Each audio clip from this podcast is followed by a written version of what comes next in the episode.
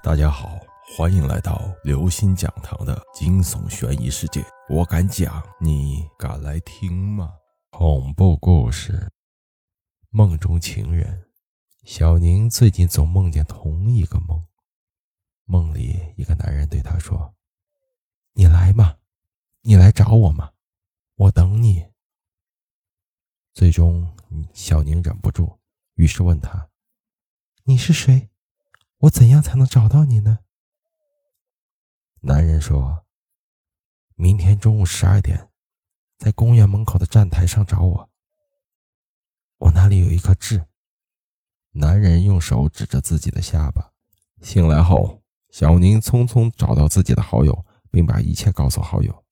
好友答应陪同他一起前往。就在中午十一点五十五分，两人在约定的地方等着，却不见男人来。天气炎热，小宁对好友说：“太热了，我到对面买两只雪糕，你在那里等我。”说完，小宁就过街去了。就在这时，一辆车子冲了过来，一声惨叫，好友跑过来一看，小宁已经倒在血泊之中。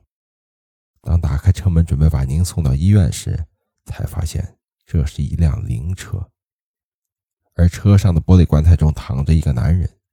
男人的下巴有一颗痣。好友恍然，看看自己的手表，此时正是十二点整。再谈谈您的呼吸，已经停止了。